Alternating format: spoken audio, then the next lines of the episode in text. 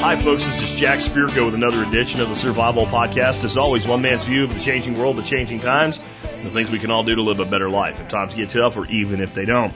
Today is June 27, 2016. This is episode 1816 of the Survival Podcast. And since it's a Monday show, this is a show that's all about you because you guys write in the emails that ask me the questions, make the points or the comments, or send me um, articles or videos or whatever it is you want me to comment and cover on the show. Remember the way to do that, Jack at the is the email. It is my only email. There's no secret squirrel email. That really is my personal email. Remember that when you're sending me stuff. Anyway, um, if you put TSPC in the subject line, I'll know it is in relation to the show, and it will also be able, enable me to dig it out of spam hell, which is the spam folder, uh, and find it in the six to eight hundred emails a day that end up in there. So uh, that's a good tip to do as well. The other big tip: make your point or ask your question in one, two sentences maximum, and then give me your details and hit the return key a couple times. Don't send me a giant glob of text. Uh, if you make some paragraph breaks in there, I'll be able to scan your email a lot quicker. You'll be a lot likelier to get on the air. Remember, if you're sending me an article link or a video link, one sentence or two sentences telling me why the hell I should care and hitting the high point buttons on it will make it more likely that I'll spend time researching it because I do have to research everything that goes on the air on the show. With that, what are we going to talk about today? Well, we are going to talk about Brexit for just a minute. I want to actually congratulate this audience about Brexit. I'll tell you why when I cover it. It might surprise many of you. Next up, uh, we're going to talk about spent brewer's grain for livestock feed. We're also going to talk about if you can get money from government, should you take the money from government? And before you say no, wait you hear the scenario and how much money's involved and what's going to happen if you don't take it anyway. I just, anyway, I don't know. We'll cover when we get there. Next up, uh, another possible solution for knee injuries. This was sent to me by PA Prepper in a comment on the blog. I'm reserving judgment yet, but I have no reason to, to doubt Josh. Um, PA Prepper, again, as he's known on the Zello channel, he's a great guy and would have nothing to gain by exaggerating, but I haven't done enough research. But I will tell you something that may work for joint injuries and muscle injuries, in addition to the all powerful comfrey. Uh, I will also talk about what to do if you are fed up with the lack of 22 long rifle ammo. You just want to go out and freaking shoot. You just want to pop some squirrels in the head. You want something that's quiet. You don't want it to be too loud. You want it to be inexpensive to shoot. 22 long rifle served this for so long. You can still find it in some parts of the country relatively easy. Other parts of the country, you gotta like, I don't know, sell a kidney to get a, get a couple bricks of it. So is there a solution to that? Indeed there is. I will tell you all about it and it might lead you to a new hobby as well. Next, there'll be a free vermicomposting class coming in Dallas, Texas. So I'll give you real quick info on how to attend that if you want to. And I have a question about how anti-drug pro gunners might be their own worst enemy. Let me say that again. Anti-drug pro gunners might be their own worst enemies. I'll explain that when we get to it. I think that might actually be true, by the way. And a website to get those out of date rounds for your old guns. Remember last week we had a guy that was looking for 32 Remingtons, and I got a place you can get them custom loaded. That might help others as well with out of date cartridges. And can comfrey help with arthritis? Remember I said I'm not going to be the guy that says put comfrey on cancer and it'll go away, you know.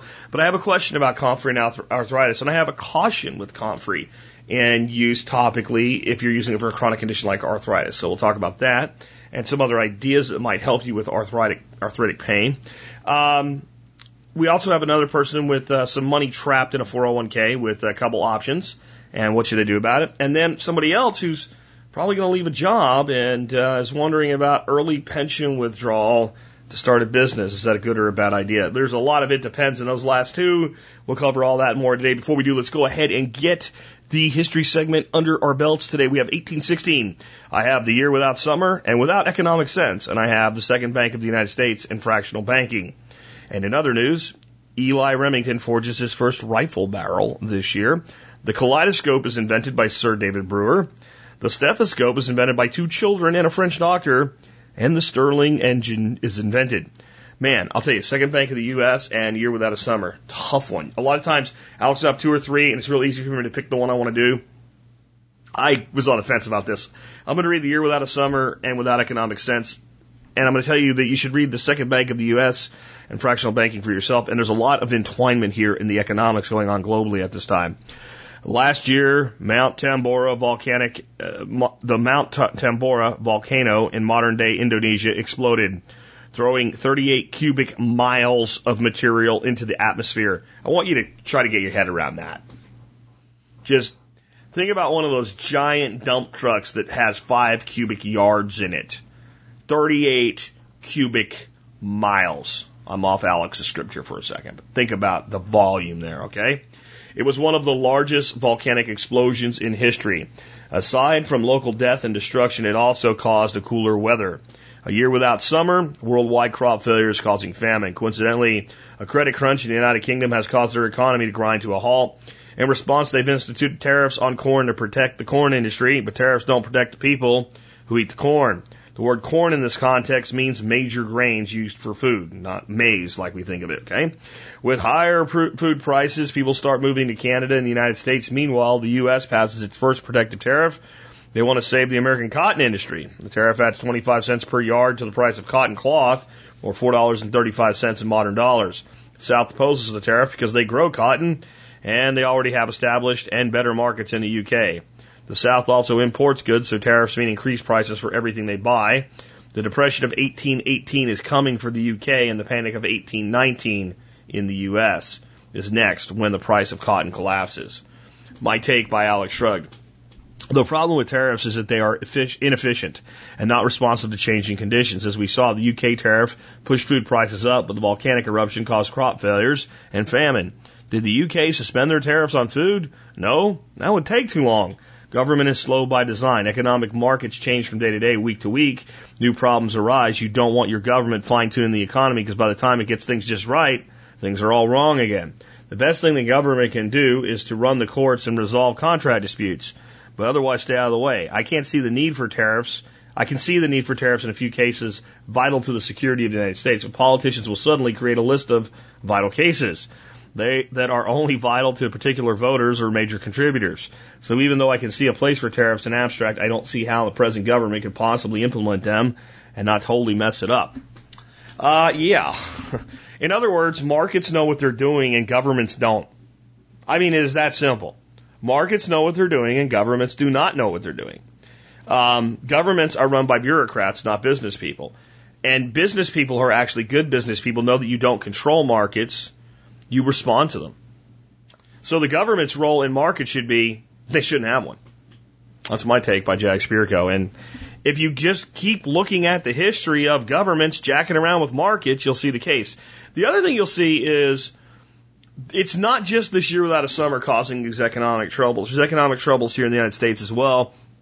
And while we're impacted by this weather change, it's not as heavily as, uh, as Northern Europe is uh, specifically because this country has a much larger north to south range, um, even at this time before it's you know anything like it is today.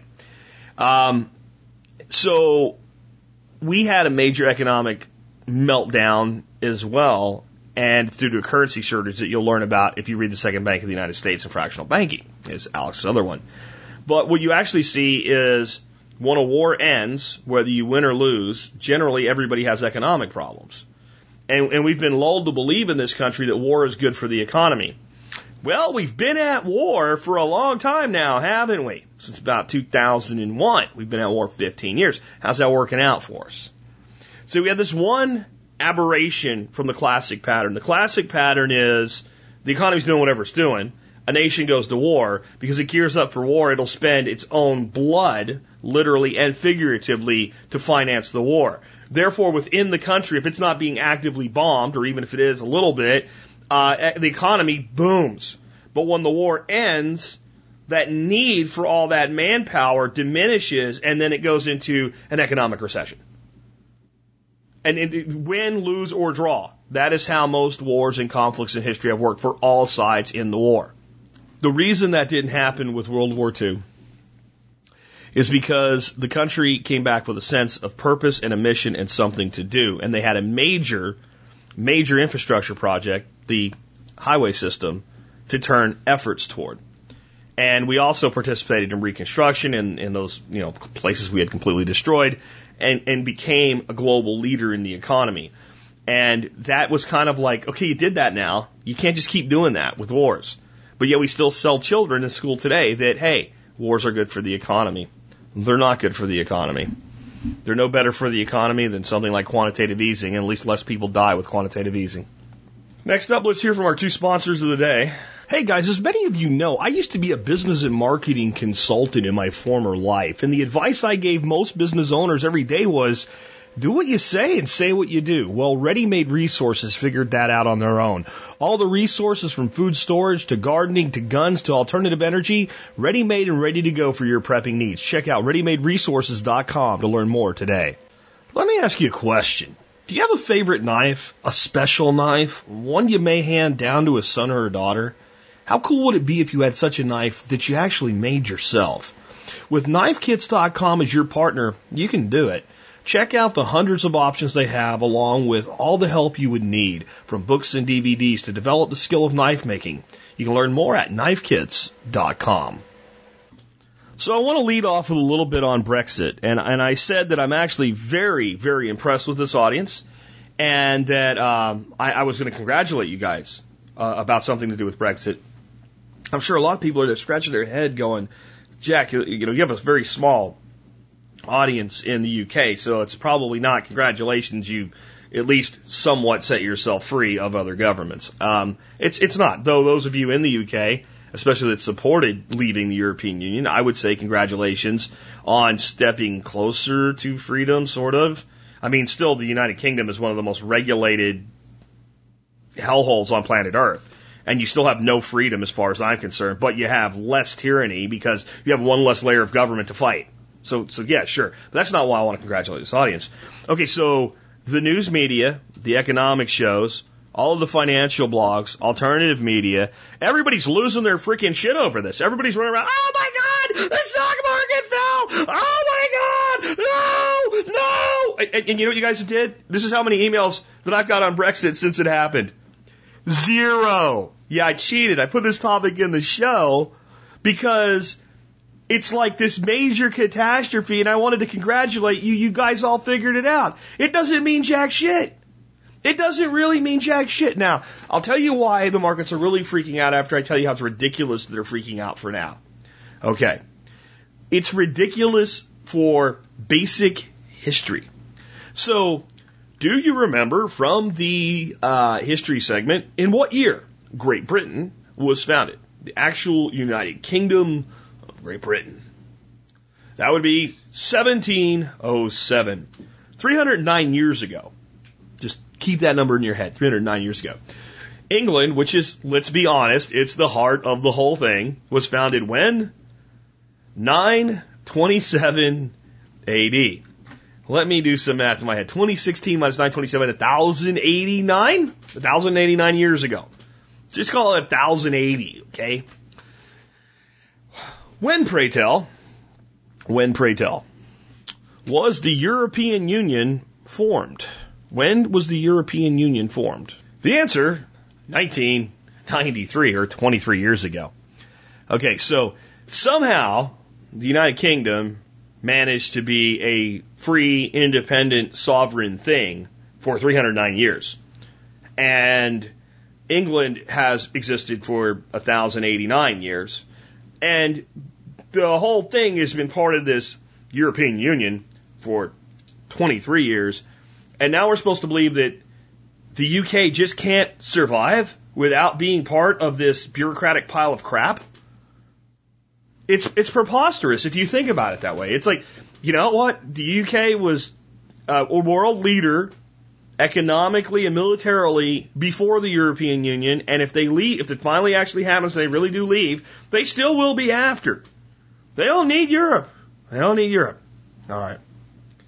So, what's really going on here? I want to explain it to you with an analogy. It's like a poker game. You know how you watch poker on TV? I mean, I don't, but when it first got popular, I kind of paid attention a little bit because my kid was really into it. And they show you the cards that all the other players have, okay? And you think, hey, that guy's stupid for standing on that, or that guy should call, or whatever, right? That's because you know all the other cards. Ron White said in his little comedy routine about this, they don't show you that when you go play at the casino. All right. But if you are a, a, a, major player in economic uh, arbitrage, throughout the world, if you are, you know, a top bank, a top investment firm, a top hedge firm, the truth is they kind of do show you the cards. They kind of do show you the cards. And you get a lot of information that the mere public can't get, and you can cheat. You can cheat your ass off and screw everybody. And it doesn't matter if you take the contrarian side or the, the upward side. There's plenty of cheating to go around. Everybody can make money. In fact, everybody can make money off of the same thing. As long as they tell everybody what the cards are, because you and I are the ones holding the cards, they're the ones stealing the money out of the pot. Guess what happened this time? When they showed them the cards, those weren't the cards. That's why the market's freaking out because it 100% bet that this wouldn't happen. They had good intel and they had, you know, people sharing information. They had polls. They had, you know, government guarantees behind closed doors. Hey, we're not going to let this happen. It's all, yeah, yeah, yeah. You me, look at the polls. It's overwhelmingly, they want to be part of Europe. Uh, and then, oh shit. Now, what this does is start making all these people that have been playing the game based on knowing the cards go, wonder what other cards we've been shown that might not be real. Might be the wrong card. Which ones are the right card? Imagine you're playing a game of poker with people and you're given information about the cards that they're all holding, but some of the information is wrong. It would almost be better at that point to not have the information at all and just read your fellow player and actually play the game the way it's supposed to be played. But if you've been winning for a very long time by cheating and all of a sudden you realize you can't cheat anymore, would you feel a little panicked? That's what's going on. And for the next two years, do you know what apps actually happens as far as this whole thing? Well, not much. They start figuring out what to do two years from now. Now, because England or the UK, right, will remain part of the European Union for two more years. Now, Here's the legitimate reason that this could all get really bad economically globally. It's not about the United Kingdom leaving. It's not about that one set of cards not being what you thought it was when you placed your bets, because there's plenty more to go around and you didn't go all in on it and you got lots of money and you can still steal and cheat and take a lot of money from people. In fact, this one screw up is going to let you cheat and steal a lot of money. I bet you a lot of these people that, uh, that screwed this up are buying Great British pounds right now for arbitrage. I'm just saying, I don't make buy recommendations, but if I was going to buy a foreign currency right now, it would be, it would be the Great British Pound. I'm just saying. I, I'm just saying. Okay. You know, if I was going to buy an ETF based on a foreign currency right now, yeah, it would, it would probably be, uh, the Great British Pound. I'm just saying. I might wait a couple more days, but I don't know. I don't know, you know because this, is the game now. You, you you screwed everybody, and now you suppress the pound, and then you go you go grab it and you steal more money, so you feel better about yourself. But what if what if what if uh, what if Greece goes? You know what? This is this, all this money we owe these freaking people. We can't create our own currency. We've lost all our sovereignty because see, the UK never bought into the euro. The UK had this unique position. Yeah, yeah, we're part of the EU. We'll do all your crap. You're, you can like influence our immigration laws and we'll participate in your trade deals and all. But uh, currency, like, oh, we're not using that euro. Sorry, we don't, we don't like it. Right? All the rest of it was using the euro. So when when Greece says, you know what, we'll go back to the drachma, and we're leaving the European Union. Bye bye. And we'll do what we can to fix our own shit by reclaiming our sovereignty. You know what? Greece is a tiny, tiny economy globally, but that would be a likely thing to happen. And then you might have a country like France going, why are we doing this? And the Italians going, you know, we owe a lot of money on this. Uh, maybe we should get out. And then the real country that you have to worry about right now saying, you know, maybe we should pull this plug on the whole thing, Germany. Because without the UK, Germany is the lone sugar daddy in the bunch. See, as long as you had two big sugar daddies, the UK and Germany in there, with lots of reserves and a lot of control over central banking, you could make all of this work. Right? You were like two guys like helping each other out in the card game. Right? You would lose on purpose sometimes to let the other like that, right? Well, when that guy leaves the game, now what? So now, now Germany is on the hook for all of this, keeping this thing propped up by themselves. So you could see the whole EU fall apart. That would create a global economic mess. It's not the big one. It's not the implosion forever. But if that looks like it's going to happen, get the hell out of the way. That'll be a 2008 like event. By the way, do you know the last time the Great British Pound like crashed into oblivion and never really recovered to its its kind of moving average against the dollar? 2008, 2009 when we went into major recession. You make of that as what you will, but go check it out on the graph. You'll you'll be surprised. Now, here's the bigger thing that I, I think is interesting here. This is a major glo- blow to the globalists. This was their Europe, the European Union was their thing. We take all these countries and bring them under this umbrella of a new union. Kind of like, kind of like the United States under the Articles of Confederation, but a little bit more invasive, but not quite as invasive to the states as the United States under our current Constitution. They were somewhere in the middle between that. With a lot of autonomy militarily, and that all falls, by the way, that all falls under NATO. So all this shit, what would we do about terror now? Okay, all that shit goes under NATO. Had nothing to do with the EU because those two worlds were kept separate probably, and this was a, a, hurdle for the EU as far as the globalist agenda, because, well, we already had NATO. We already had NATO. So since we already had NATO, they couldn't make an excuse to drag that into it and ask states to give up that portion of their sovereignty. But the whole plan was just keep this chugging along, keep expanding the European Union, keep bringing in these little satellite states further and further out, all the way up to Putin's doorstep. That's the plan. So that there's basically Russia and the EU. That's what they want to do. And then they can make the case that, you know what? Look how wonderful this has worked over here. You guys over in the Americas should do that. And you know who would be the last people to do it? The United States. No, what they would actually push for next in that march would be a Southern American Union. Because there's no benefit to the United States or Canada to go into a union with Mexico. But all those South American and Central American countries, yeah.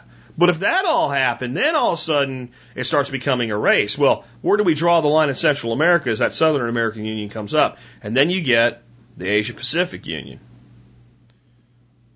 And you stand alone with Russia, China, maybe, unless they go Asia Pac, and Africa.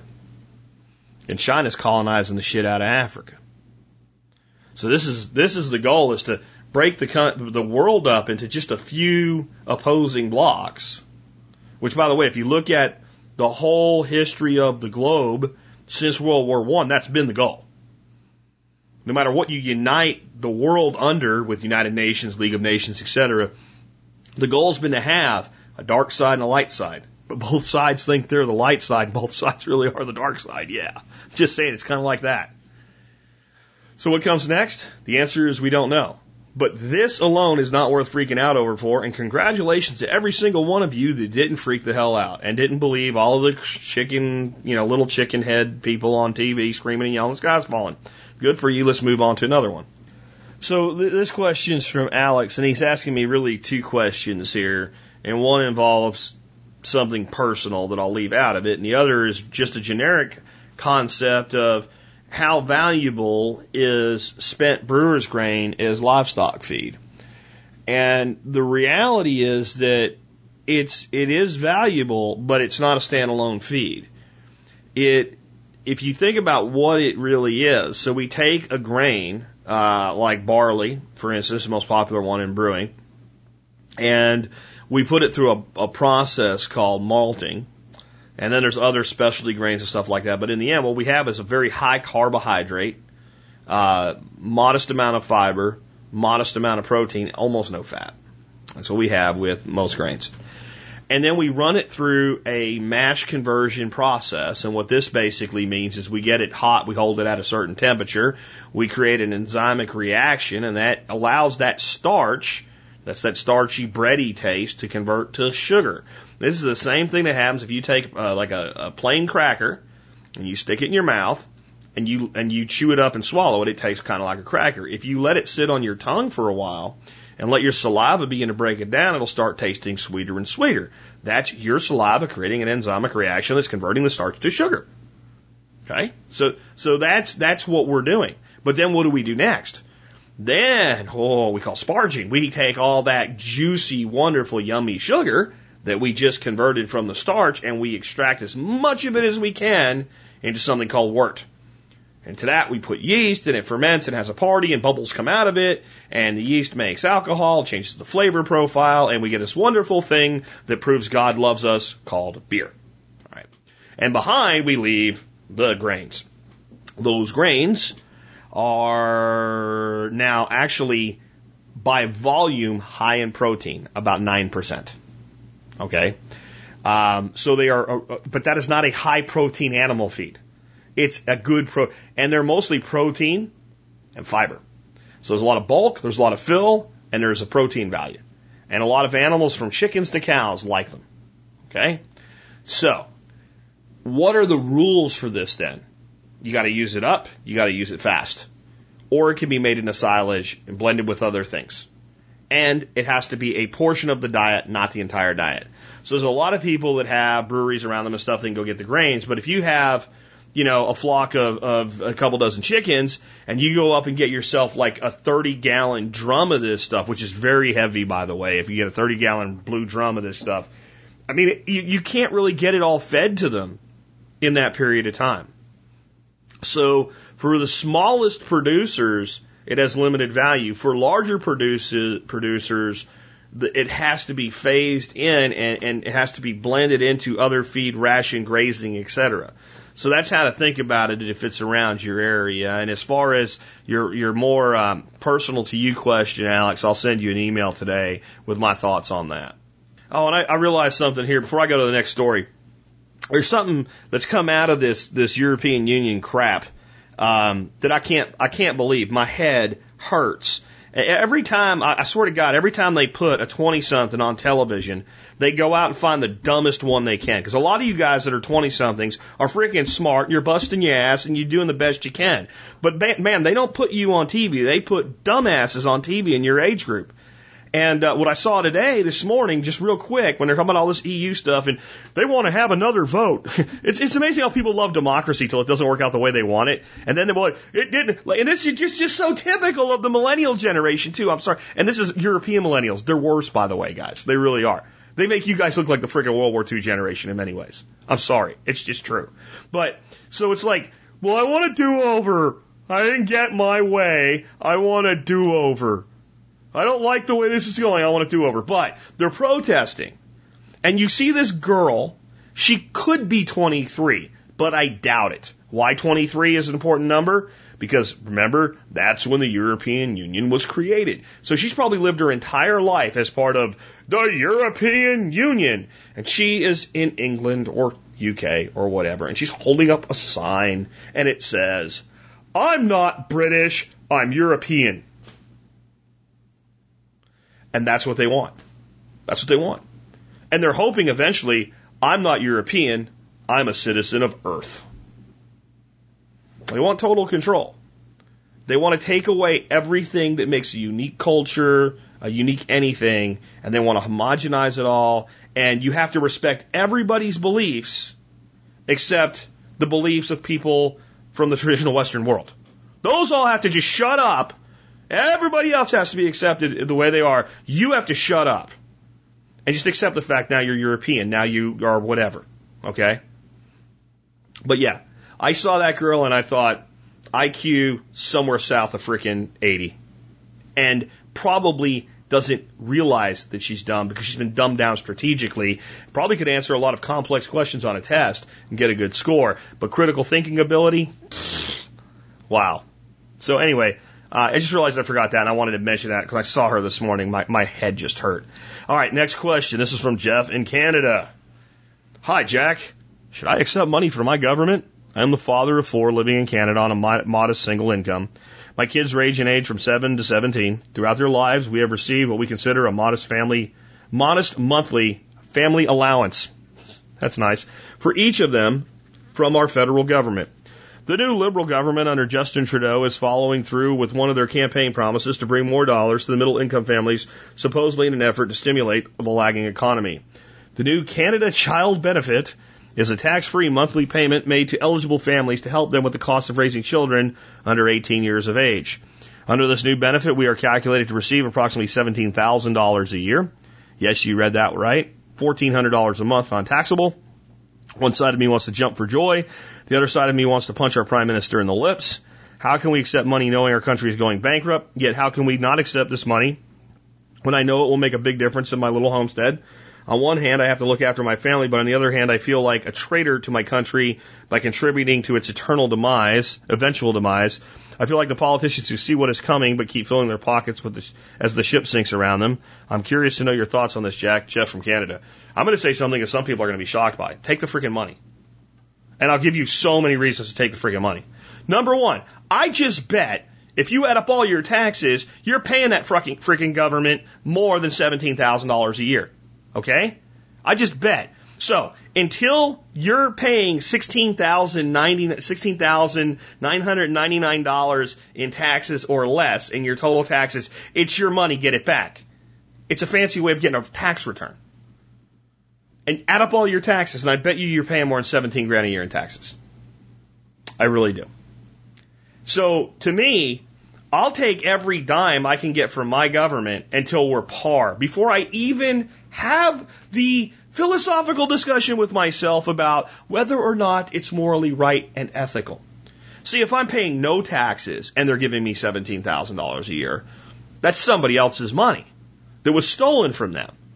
And therefore I'm receiving stolen property. But if somebody steals my shit and the police catch the guy, I give him my shit back, I've not received stolen property, I've recovered stolen property. And I think that most of the ways that we are able to get money from our government, we're not getting money from our government, we're recovering our stolen property. So, in, in of itself, right there, I, I just take the money. Number two, your concern, your moral concern, isn't even that you're taking somebody else's money. It's that you're contributing to the demise of your country. If your country's going to go into demise, it's going to go into demise whether you take the money or not. Because everybody else is going to take the money. So your moral contrary is not even relevant to what's going on here. In fact, the worse that you think your economy is going to be, the more you should use that money to build up yourself and your family so that when it does implode, you're prepared for it. I mean, that's just that simple. Next, this is my caution. One of your children is 17. That means you'll get their money this year, not next year. Do not see this money as income. See this money as windfall. Invest it, save it, something like that. Buy things that provide long term for you, whatever, but do not, do not, do not, do not live off this money. If you start actually making your lifestyle living off of this money as your children grow up and leave, yes, you'll have less expense because they're not there to take care of, but you'll be in deep shit. This is probably the eventual plan, by the way. As all your children leave home, you stop getting all this money. Well, now what? Now you need the government to bail you out again. See? This is the insidious trap. This is why people generally say don't take the money because they know it's a trap. It's a great big sign that says free cheese. There's a big old hunk of beautiful blue cheese. Smells bad. I, I think it smells good. I love the smell of blue cheese sitting there, but it's a giant rat trap. Just, you don't bite the cheese and like a typical rat trap. It's like the cheese, there's so much cheese, you keep going back for more, and the trap slowly closes. And it doesn't matter how long it takes, you'll be getting some cheese when the jaws finally come down. Unless you know the speed of the jaws and you know the, the, the, the total amount of the cheese and you know how to take the cheese and go convert it to something else. And that's where you have to be right now. Now, to those that are out there of the purest anarchist community, the purest libertarian community, or the I believe in, in taking care of yourself, and, and you know they're still on the right side of the dichotomy, because um, the left side of the dichotomy be like, yeah, of course, of course, it's good. Government, look, look what government's doing. Why don't we do that here? Okay, yeah, because we're they're destroying their country. That's why. Um, as long as you think in any of those ways, you, you, what you're doing is you're saying I reject reality and want to substitute my version of what reality should be. This is reality. People have made this decision through the government that this is going to happen. This is why democracy is actually a terrible thing. Because other people have to participate, and if they don't want to participate, they're compelled to. Because this is the other thing that's going to happen. Do you know what the cost of raising kids and the cost of everything is going to happen to Canada now. the inflation this is going to cause? It's going to be astronomical. So if you have kids, you're in a place just by pure economics that you're going to be compelled to take this money whether you want to or not. Because to keep up with the, the rising cost of all the things necessary to provide for your children, because everybody around you is going to have it. There, there's no there's no good answer here. I'm sorry this is happening to your country, but if the government right now sent me a thing and said, Jack, we have passed the uh, National Podcasters Act. We believe that we want more podcasters in America, so all people who make a full-time income podcasting will receive a tax deduction of 50,000 additional dollars a year that you don't have to pay taxes on. And there's a line item now on your 1040 to put in there under your Schedule S. Thank you and have a nice day. Do, do you do you do you not think I'm going to fill in that deduction on my tax form? The difference is they're sending you the money in advance. And I, I want to say one thing for Canada here that at least shows some level of intelligence. They're not going to tax the money. This is the dumbest thing in the world. We do that in this country. Like we tax Social Security over, you know, if the person makes over a certain amount or whatever. Like we tax things that the government pays us. Just adjust it downward, okay? So that it, so that it wouldn't be taxed and pay that amount out. That would, but see, that would, that would ruin the whole circle of money that they do. So I, I would take the money. I don't know that I would feel good about it, but I would take it because again, you take my money and I get it back. It's not stolen property; it's recovered property. Let's take another one. Now, I guess before I go, I should say this: I would not support this being done. If I believe there was, if this was like they proposed doing this in the United States, and I thought there was anything I could do to stop it, I would try. I would make the case of why it's a bad idea. Once you do it, I'm not going to turn around to my son and say, you know what, that that would be for him. I guess half that amount would be like nine grand a year, eight grand a year. Don't take it. Don't take eighty five hundred dollars a year. So take the eighty five hundred dollars a year and be smart with it. It's too bad our country's done this, but you better make the most of it. Um, my belief overall is the governments of the world are moving towards some sort of universal income. And this is another example of how. And every test case they can actually survive, they can make a case for why we should do it. Let's uh, let's take the next one. This goes from Josh, uh, PA prepper on the uh, forum. Josh says in a comment on the on the blog, I'm sorry, from last week where I talked about your knee being jacked up and Bones talked about it and I talked about it. He says, response, jacked up me and other inflamed tissue, though I cannot recommend this for anyone else, as it is an alternative treatment and one which is not not without some risk, as DMSO is a solvent. Nonetheless, I successfully treated a torn MCL in my right knee using only DMSO, 70% solution. The doctor had said the MCL tear was bad enough that surgery was my only real option and arthritis would be inevitable even if the procedure worked. After hobbling around with a cane for a fairly extreme persistent pain for several months, I remembered that I already possessed some pharma- pharmaceutical grade DMSO. I applied it to a clean, no soap skin twice per day, allowing to soak in and dry for 20 minutes. This was done for only about six weeks, and I experienced full mobility and complete relief from for the pain. Pharmaceutical DMSO is relatively cheap, has a seven year shelf life, and has been shown to be a powerful anti-inflammatory and anticoagulant, among other things. Please do your own research, but for me, DMSO has helped me off and on for 20 plus years of muscle strains and ankle sprains, bruises, and for now, my torn MCL. To this day, my own doctor is both amazed and a bit upset that I undertook self-treatment with DMSO. However, he cannot deny its success and has not found any ill effects. I saved myself a $6,000 surgery with a, with part of a $30 bottle of DMSO. Prices have gone up recently, but my source is Jacob lab.com. Caveat emptor, buyer beware is what that means, by the way.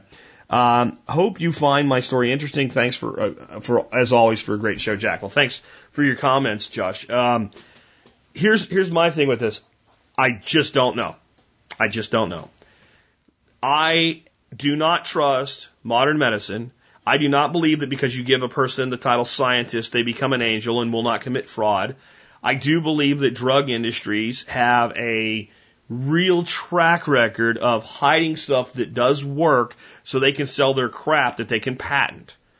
But when I looked this stuff up, it looks like the drug industries did kind of get excited about it and did some research on it, but there wasn't a lot of studies. It was just kind of ruled out. But there were a few studies, and the one double blind study I could find said that there wasn't really a difference in, in the two. And what they did is one side of the study was given the 70% solution that, that PA Prepper used, and the other was given a 5% solution. Because this has a smell to it, and when you put it on your skin, not long after, apparently you taste it. Because it really goes in the skin. So it, I'll, I'll talk about something else that means in a second. But so if you gave somebody water, you know, or something like that, they would they would clearly know I'm not getting anything. Um, other than if they didn't know that, that that's what it did, I guess you could still keep your blind side. But they wanted a double blind where the doctors didn't know either, and they said they had no um, no real beneficial effect. And th- this was done on people with like tendonitis and tennis elbow and stuff like that. So that's a limited research I can find.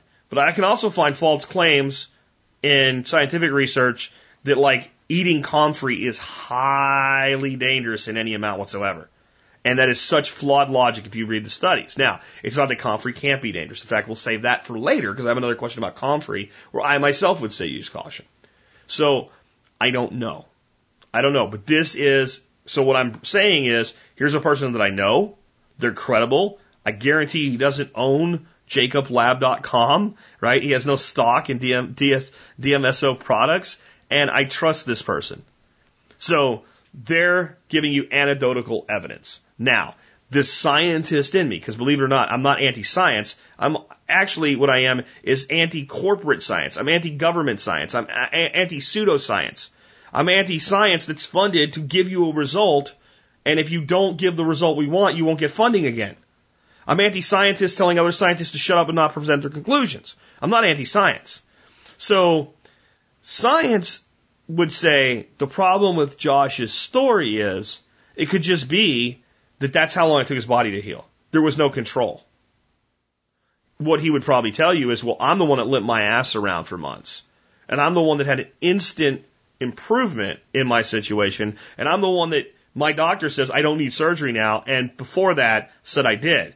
I would still say being critical that your doctor may have made a mistake when he said you were going to need surgery. It was your only option. So for me to say I believe this works, I need more than a single example from a trustworthy source. I need multiple examples from trustworthy sources. And that doesn't mean that I don't believe it might work. I right now believe that there's a probability that this is useful for people with, with muscle and joint injuries. A probability. But I don't have a certainty. I have a certainty that Comfrey improves this because I've experienced it and I have reliable information from many trustworthy sources that it does. I've seen it over and over and over again from people. So I'm in the research phase. And that's why I brought it to you so you can do your own research phase. Because if this works, I'd want to know about it. Now, here's the other thing about this it is a solvent. You put it on your knee, and you taste like this buttered popcorn shit in your mouth, like, you know, 10 minutes, 20 minutes later. That means it's really good at getting through the skin and, and getting things into your body. Which means, again, with caution, that certain things that you would use topically, if you wanted a catalyst to get them in, this would be a great carrier. I won't say anything on that because I'm getting way too close to, you know, practicing medicine if I do.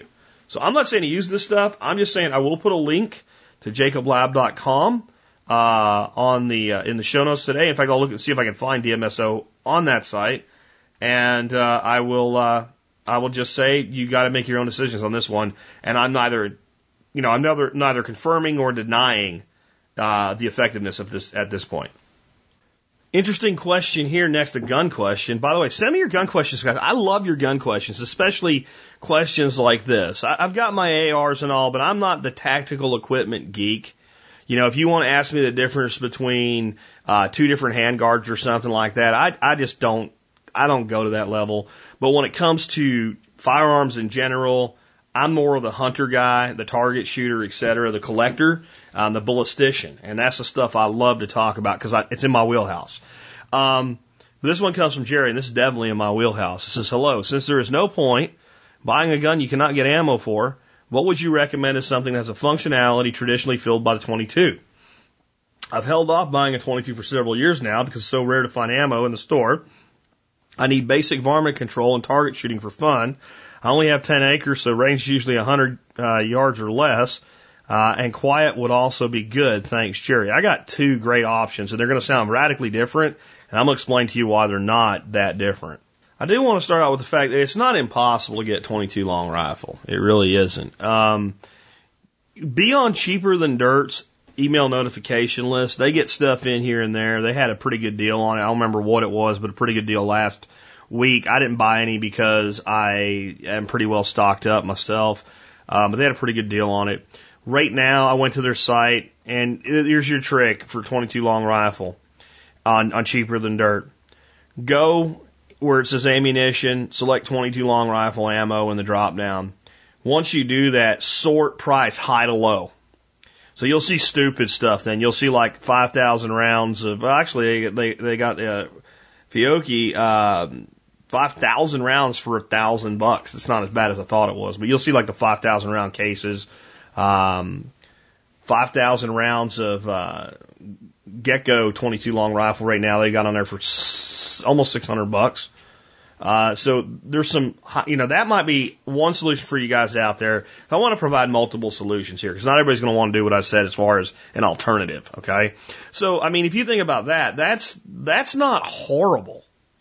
Um, there's, there's 500 rounds to, uh, to a traditional brick. So 10 bricks at 50, $587, about $58 a brick.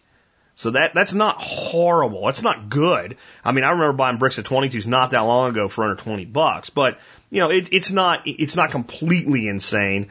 And right now they do have. Let me see. I found oh Arms Armscor, um, 500 round brick, 39.59 on uh, on cheaper than dirt. Probably won't have any by the end of the day because I went and said it, but what I'm saying is you you sort from high to low and you start working your way down and you look for what's in stock and you you'll find usually if you check every two or three weeks at least you'll find every once in a while you can get a brick or two for you know under fifty dollars and, and and that's somewhat of a reasonable thing to do then to stock up because how much shooting do you really need to do with your 22 right? Maybe you want to do a lot more. Maybe you want to shoot as much as I used to. That would be an expensive habit today, but for my own use, it's it, it's sufficient. Now, here's I'm going to give you two cartridges that can fill this role, and one of them you're going to go, I guess. The other one you're going to go, what the hell? Uh, the first one's 22 Hornet, and the second one is 357 Magnum. Again, I told you you'd go, what the hell? Hold on. Remember, 357 Magnums are nothing but overloaded 38 specials, and we can load way down or all the way super hot with that 357 Magnum. Our 22 Hornets, we can't quite get reliable shooting out of a 22 Hornet all the way down in a 22 long rifle, you know, uh, standard velocity, but we can get close. And we can go up several hundred feet per second faster than 22 Hornet. And all of them in a rifle are relatively quiet. Even hot 357 Magnum loads in a rifle, an 18 inch barreled rifle, are really like kind of a quick sharp crack. It's not really, really loud. So both of them have the quiet thing. Neither one of them are really a long range round. The 22 Hornet is about a 200 yard varmint uh, round when loaded properly. 357 Magnums are probably good on your medium game deer and what all to about 100 to 125 yards. Here's where it gets fun. Both of them are reloadable and flexible. Uh, a Lee anniversary kit and a set of dies is all you need, and then you get primers and bullets, and you start reloading. And you can load them up or down. Let's start out with the 22 Hornet because that's the one that everybody's going, okay, yeah, that makes sense. You can get really light bullets to really heavy bullets and put them through the Hornet. There's a lot of stuff that's kind of off the shelf, cheapo uh, slugs that you can put through it. Uh, you can certainly load it with cast lead, and you can you can just come down into just like basically hot 22 long rifle. It's very inexpensive to load. If you just want to load it to its potential, um, H110 is probably your either that or Lil' Gun or your powders of choice. To load it down, consult your reloading manual for it, but it'll load down. And I don't think anybody here doubts that, that you can just download a 22 Hornet. And unlike things like the 223, if you try to start downloading them, because of the case capacity and how they're designed, we can make them quieter, we can make them more modest, but we can't really load them down into that range. Where the 22 Hornet just starts just a little bit above 22 Magnum to begin with. Use very little bit of powder, very inexpensive to reload. The problem with the 22 Hornet, this is why I'll even bring up 38 357 Magnum idea. The brass notoriously stretches, the, the necks get thin, and you only get a few good reloads out of them. This can be um, countered by having your gun um, reamed to K Hornet, which increases the shoulder angle and forces the case to headspace off of the shoulder versus the rim. If you don't know what that means, don't worry. What it really does mean is if you want to load it hot, you can load it a little bit hotter. There's a little more case capacity in there. But because it's head spacing against the shoulder, the shoulder in a bottleneck cartridge, the cartridge comes up straight walled and then it bends to a shoulder, it doesn't stretch the neck. That's the main reason people make a K Hornet. But now we're talking about buying a relatively expensive gun, having a relatively expensive modification doing do, done to it, and still having brass that's relatively expensive compared to something like your a lot of your more standard, well-known things. But it's very cool. It's very cool, and you don't have to make it a K Hornet. In fact, with the cost of 22 long rifle right now, factory 22 Hornet ammo ain't that much more expensive, and at least you can get it. But I'm going to say in either one of these to maximize the potential, you need to think about reloading. And the Ruger 7722, which is the 22 Hornet from Ruger, is probably the best gun on the market right now. Uh, bolt action, beautiful little gun in 22 Hornet. But its MSRP is like a grand. But they sell street price seven to 750 all the time. So that's that's so it's a lot more expensive than that, you know, a little 1022 or whatever. Okay. Um, CZ makes a good version of it. Um, I think Savage has a version out, but it's like a single shot bolt action, which I don't really get why you would do that. Uh, but there's a few other people that make them. You can start doing some research on Gunbroker and see your options there. Up until recently, I wouldn't have been so hip on the 357 for this because the 357 38, the only place I could send you would be Marlin or Winchester for lever action or maybe a Henry Big Boy or something like that. And lever guns, I love them, but as kind of a ranch rifle, varmint control gun, things like that, they're not the best thing in the world. They're great bush guns, right? They're great for, for, for things like that, but for good, reliable shots out to 100 yards, scoped, and just, you can scope them. They work. Just the fit to the body, the, the, the thought of a truck gun, things like that, or even like a gun that you can, you know, just run out in your back 40 with, and that can do a little bit more for you and extend to being a target practice gun, a trainer for your kids and things like that most people hunt with bolt guns today. So it makes sense that our, our plinker would also be a bolt gun. Makes sense? So I'm not putting levers down. I'm just saying when Ruger came out with the 77 357, it changed things. It, it gave you an option that we didn't have before. We now have a compact, lightweight, like six pound, short, fast handling, like bank vault reliable bolt action with a five round rotary flush fit magazine and 357 Magnum slash 38 special made by Ruger. This is a great gun that a lot of the gun magazines kind of say, well, it's great, but what's the purpose of it? Well, the purpose of it is you got a small, compact, lightweight bolt action that'll kill a deer dead as shit out to 150 yards if you know what you're doing. And I don't give a damn what anybody says about the 357 Magnum. If you don't think it's a deer round out to 100 to 150 yards out of a rifle, you don't know jack diddly shit about ballistics. So in in the end, it's a small game. It's a small to medium game rifle. It's a good trainer. But oh, if we add a set of reloading dies to this equation and we learn to reload, we've got what I'm thinking about buying one because I'm thinking this might be the survival rifle of all time. Here, stay with me. I'll explain what I mean. Many of you who are longtime listeners know that I do love lever guns, and I have a Marlin 1895 and 44 Magnum, and I developed the lightest published load I could find for 300 grain hard cast lead for 44 special in it. This thing sounds like a pellet gun. It really does. You can hear the hammer over the shot, and it will penetrate two pieces of 4x4 pressure treated lumber, so 7 inches of lumber at 50 yards. And that's about where its accuracy really wanes off. But it's, it's fine out to there. My son and I um, did a lot of shooting with his little 357 Magnum rifle, which is an NEF single shot Handi-Rifle, and we get absolutely flat dust. Um, skeet, like skeet for shooting with a shotgun, sitting on a berm at 100 yards. Off a rest, just every shot, dust, dust, dust. With 38 special, we could hit it consistently, but we had to hold a little bit high. But out to 50 yards, the point of impact was different between the two. But they grouped just beautifully. I'm talking like 50 yard groups out of that gun were like less than an inch, which for your situation, for most people that are looking for something in this niche, is more than good enough. Next, if you're going to reload, the case life, how long a, a, a, single case will last for you, of 38 special, a straight walled cartridge shooting the lightest loads that you can figure out that'll work well for it, is going to be massive. Next, it's so damn common, you can probably go to shooting ranges and pick up all the brass you want for free. Learn how to cast bullets and find a place that'll sell, you know, give you old wheel weights, and you're in business for the rest of your life at almost no money. You've got also now a rifle that loaded with full powered, proper loads. I would shoot anything in North America with out to 50 yards except for one thing big bears. I'm not going to shoot a big bear with it. And I'll tell you why. It's not because I don't think the bear's going to die eventually. I think it's because he might eat me first. I don't see it as a good defensive round against an angry, charging giant brown bear. But anything else, I'd shoot a black bear with it. I wouldn't even worry about it. And, and people say, but, but, but, you know how many people shot big game with six inch long, four inch long, 357 Magnum handguns until the 44 Magnum was invented?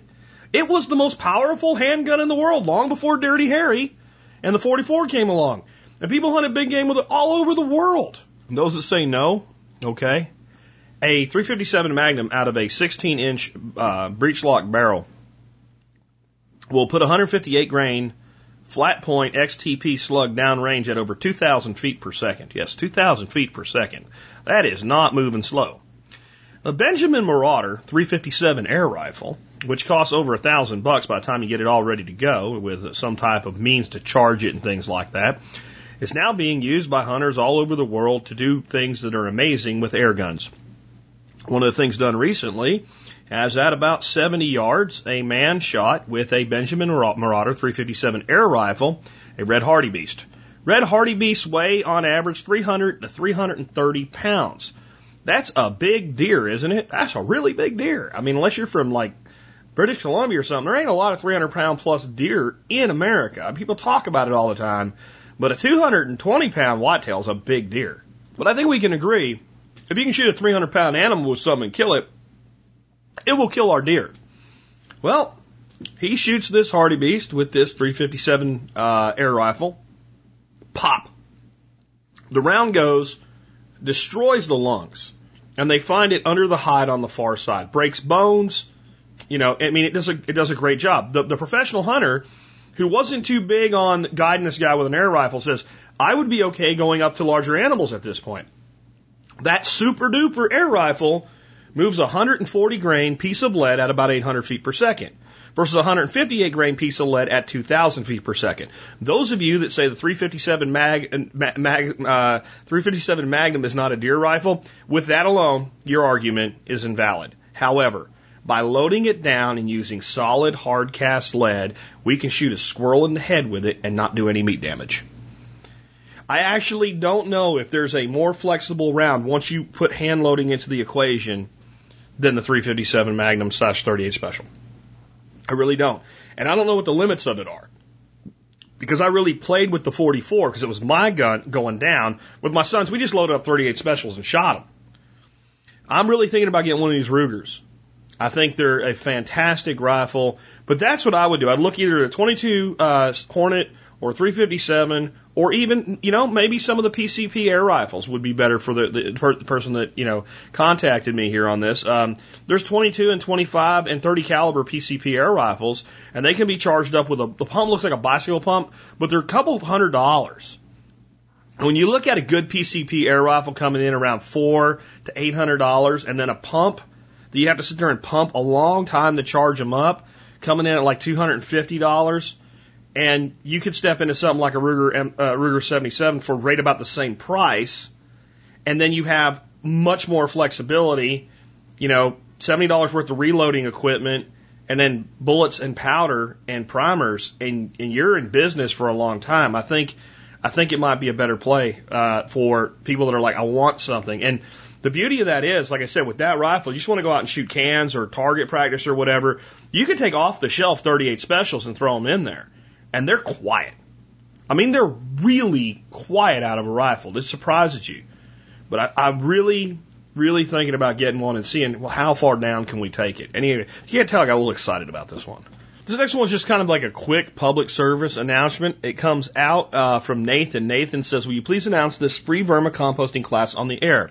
Details. For my Eagle Scout service project, I'm promoting composting in the community by teaching a vermicomposting class this Thursday, the 30th of June, 2016. So this is a time sensitive thing, guys. This is going to be this week. Participants will leave with their own vermicomposting bin ready to take home and get started. Materials will be provided. This is a chance to get started for free. Participants will learn how to compost in your kitchen without smells, without nuisance, and without effort of turning compost piles. How to make vermicomposting bins. This is hands on. We'll build them together. How to feed them, what not to feed them. How to harvest finished compost. At least two ways to use the finished compost. The class will be held at the Dallas Makerspace in Carrollton, Texas. Um, the class is open to the public and Makerspace members alike. Participation is limited by space because we're providing materials, so you pre-register, sign up here. I'll put a link in the show notes where you can do that. If the class is full, please email compostinginterest at gmail.com with subject line waiting list, and you'll be notified if space opens up or if we add another session. Sincerely, Nathan Johnson. Number one, I think it's great you're doing that for your Eagle Scout. I think it's great. Number two, uh, scouts are supposed to be prepared. You should have told me about this a couple weeks ago, man. I could have given you more help. Number three, I will have the link. It'll just say uh, composting at Dallas Makerspace in the show notes today. Uh, and thank you, Nathan, for serving your fellow human beings by teaching this valuable skill and serving your country as an Eagle Scout. Uh, this next question is kind of a philosophical one. I'll tell you what I think briefly, and I just leave it for you to figure out for yourself. Question. This comes from uh, John. John says, "Drug prohibitionists, pro-gunners, their own worst enemy?" Question mark. Before and after prohibition, no alcohol distributors used firearms for violence. But during Prohibition, because of its criminality and the black market, only armed violent criminals profited from Prohibition. As per FBI statistics, most gun crime is, is the crimi- criminal use of handgun, handguns, probably largely due to drug gangs, drug dealers, and drug users and their relationship to illegal drugs. Our drug prohibitionist pro gunners are political opponents right before the progressive gun grabbers because of their part in sustaining a black market that encourages gun violence. Thanks for your thoughts, Jack. Regards, John. Um, my personal opinion is yes. And we have been so programmed that drugs are evil, drugs are evil, drugs are evil. Well, there's a lot of shit that's bad that we don't necessarily have laws against doing. For instance, it is, it is absolutely a bad idea to put your penis in a beehive. That is a bad idea. There's no law prohibiting you from doing it though. You are free to put your penis in a beehive if you want to. Now I know there's a, a serious, immediate consequence to putting your penis in a beehive, right? It'd be worse if you put it like in a hornet's nest and smacked it around a little bit. The, the, the, the nest, not your penis, right? That'd be worse. But there's no law against that either. So just because something's bad doesn't mean that we are required to have a law against it. There's a lot of things that people do in their lives right now that are perfectly legal that have health consequences and major consequences in our society. I like my adult beverages, but I can't deny that some people can't handle them and become alcoholics and it destroys their lives. But does that mean that I should be prohibited from the recreational use of alcohol because somebody else can't handle it? And what good came of it when we did that, to John's point? All we did was empower organized crime. Let's think about this. Of all the inner city violence, of all the gun violence in America, if we take a look at all of the deaths by guns in this country, the largest category is actually uh, suicides. Now, I'm sorry. I, I feel bad for anybody who is killed by a gun uh, in a suicide, that there was something not wrong in their life to take their life. But in the end, I think most people that are committed enough to pull the trigger are committed enough to jump off a building, to take a bunch of pills, to cut their, their, I don't think we can prevent suicide by banning guns. And, and for, at least for now, even the anti-gunners aren't trying to make that case. I'm sure that will come sooner or later. You know, the more they advance, the more they got to come up with. So we just take those and just, okay, that's not there. That's not gun violence. That's, that's self-inflicted violence. That's not the same thing. There's a, a certain portion that are justified in defense. I wonder how many of those, the guy that was coming after them, was doing it for either drug money or because of drugs. And then the, the, the, the, the lion's share, other than suicides, is drug gang related. I've looked at the statistics. It's true. How much less violence would there be in the cities if the person that want their drugs could go to a, a safe facility and get their drugs? And I know they shouldn't be doing it. Okay, this is where you have to massage your temples when you're talking to people that are so against this. They're doing it anyway. Your laws have not stopped them. All your laws have done is destroyed entire communities, put people in prison. That's all your laws have done. You can't keep drugs off the street with laws. They can't keep drugs out of the prisons. There's drugs in prison. The illusion that law can prevent drugs from being used is just that. It's an illusion. Now, here's how I feel about this. If you really want to be consistent, you can't be for the right to keep and bear arms and for drug prohibition. Because everything you can tell me the person can do bad with a drug, I can tell you something a person can do bad with a gun. Well, a person might OD on drugs. A person might shoot himself in the head with a gun. Well, a person might uh, uh, need uh, drugs, so they'll rob somebody for drug money. A person might want money, so they'll use a gun to rob somebody for money that they want to do whatever they want to do with. If you start thinking about it, the parallels are, are, are striking. Well, there's no, you know, 97th Amendment of the Constitution guarantees your right to, to, to use drugs. Well, that's an interesting uh, observation, really, if you want to if you want to go there. How about this? The prohibition of substances for consumption and possession is unconstitutional. It is unconstitutional to have a law against marijuana. It is. Want me to prove it? Okay. Let's say Let's say that it was completely constitutional to make marijuana illegal, or to make cocaine illegal, or to make, uh, I can't think what they're calling it now, this new plant that their, their states are starting to make illegal, kratom, right? To make that illegal, to make anything illegal, right? Not to regulate it, to actually make it illegal. You can't own it, you can't possess it, it can't be sold, it is, is illegal. Okay? Why, why? Why then did we ever have the 18th Amendment? Ooh. Do you know what the 18th Amendment was? Prohibition. The 18th Amendment was the amendment that made it possible for the government to make alcohol illegal. If the government has the ability to prohibit the consumption of a substance under our Constitution, why was the 18th Amendment necessary? Because the people of the time understood the Constitution and realized that it doesn't say you're allowed to do that, so you're not allowed to do that. Now, could a state do it? Well, yes. Yes. And even with the incorporation of the Bill of Rights and all of that stuff, you know, because the Bill of Rights didn't used to apply to the states and now it does because you want to look that up for yourself, you can learn all about that. But, you know, technically, before the incorporation of the Bill of Rights, if Florida wanted to ban guns, they totally could have. It was their constitution that they had to comply with. Now, so that's that's but that's a thing that that that happened that it, it, it creates a prohibition on government.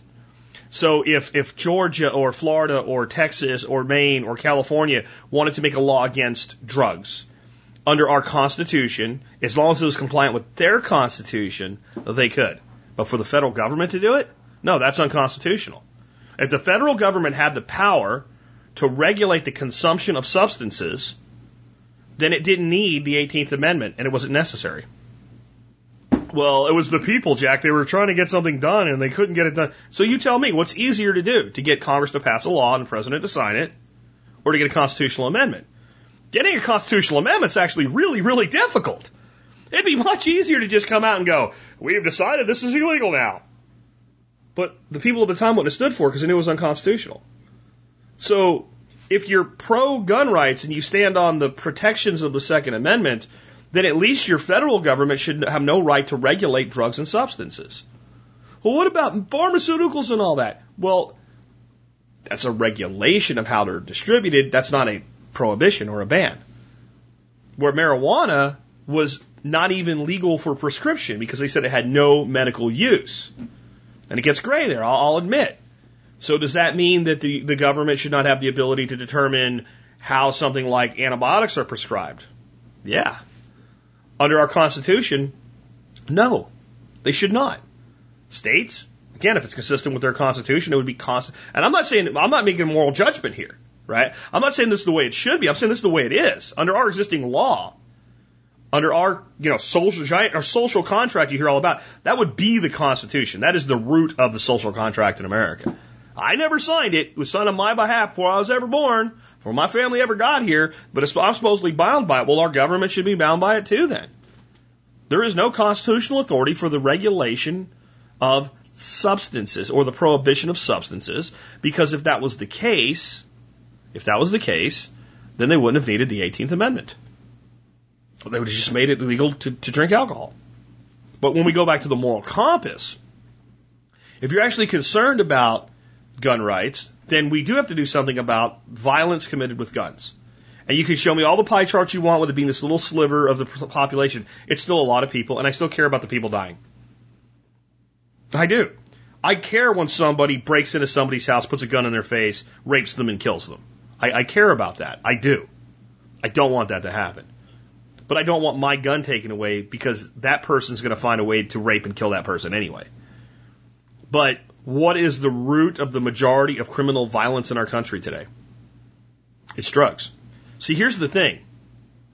People go into criminal activity primarily, not universally, but primarily for profit, for gain. Don't get me wrong, there's sick bastards that will beat people because they get off on violence. There are there are sick people that will rape women because they get off on violence. There are just screwed up, psychopathic, mentally defective people they are a very small sliver of the small sliver that are criminals in the first place. The majority of criminals feel one way or another, this is what I got to do to get by. I don't have any other opportunities. I can sell some dope and I can make some money. All right? If you eliminate the ability to profit from this type of activity, you eliminate the activity because I'm going to ask you honest to God question. Let's say you did use cocaine, for instance. I don't care what form, but you use cocaine.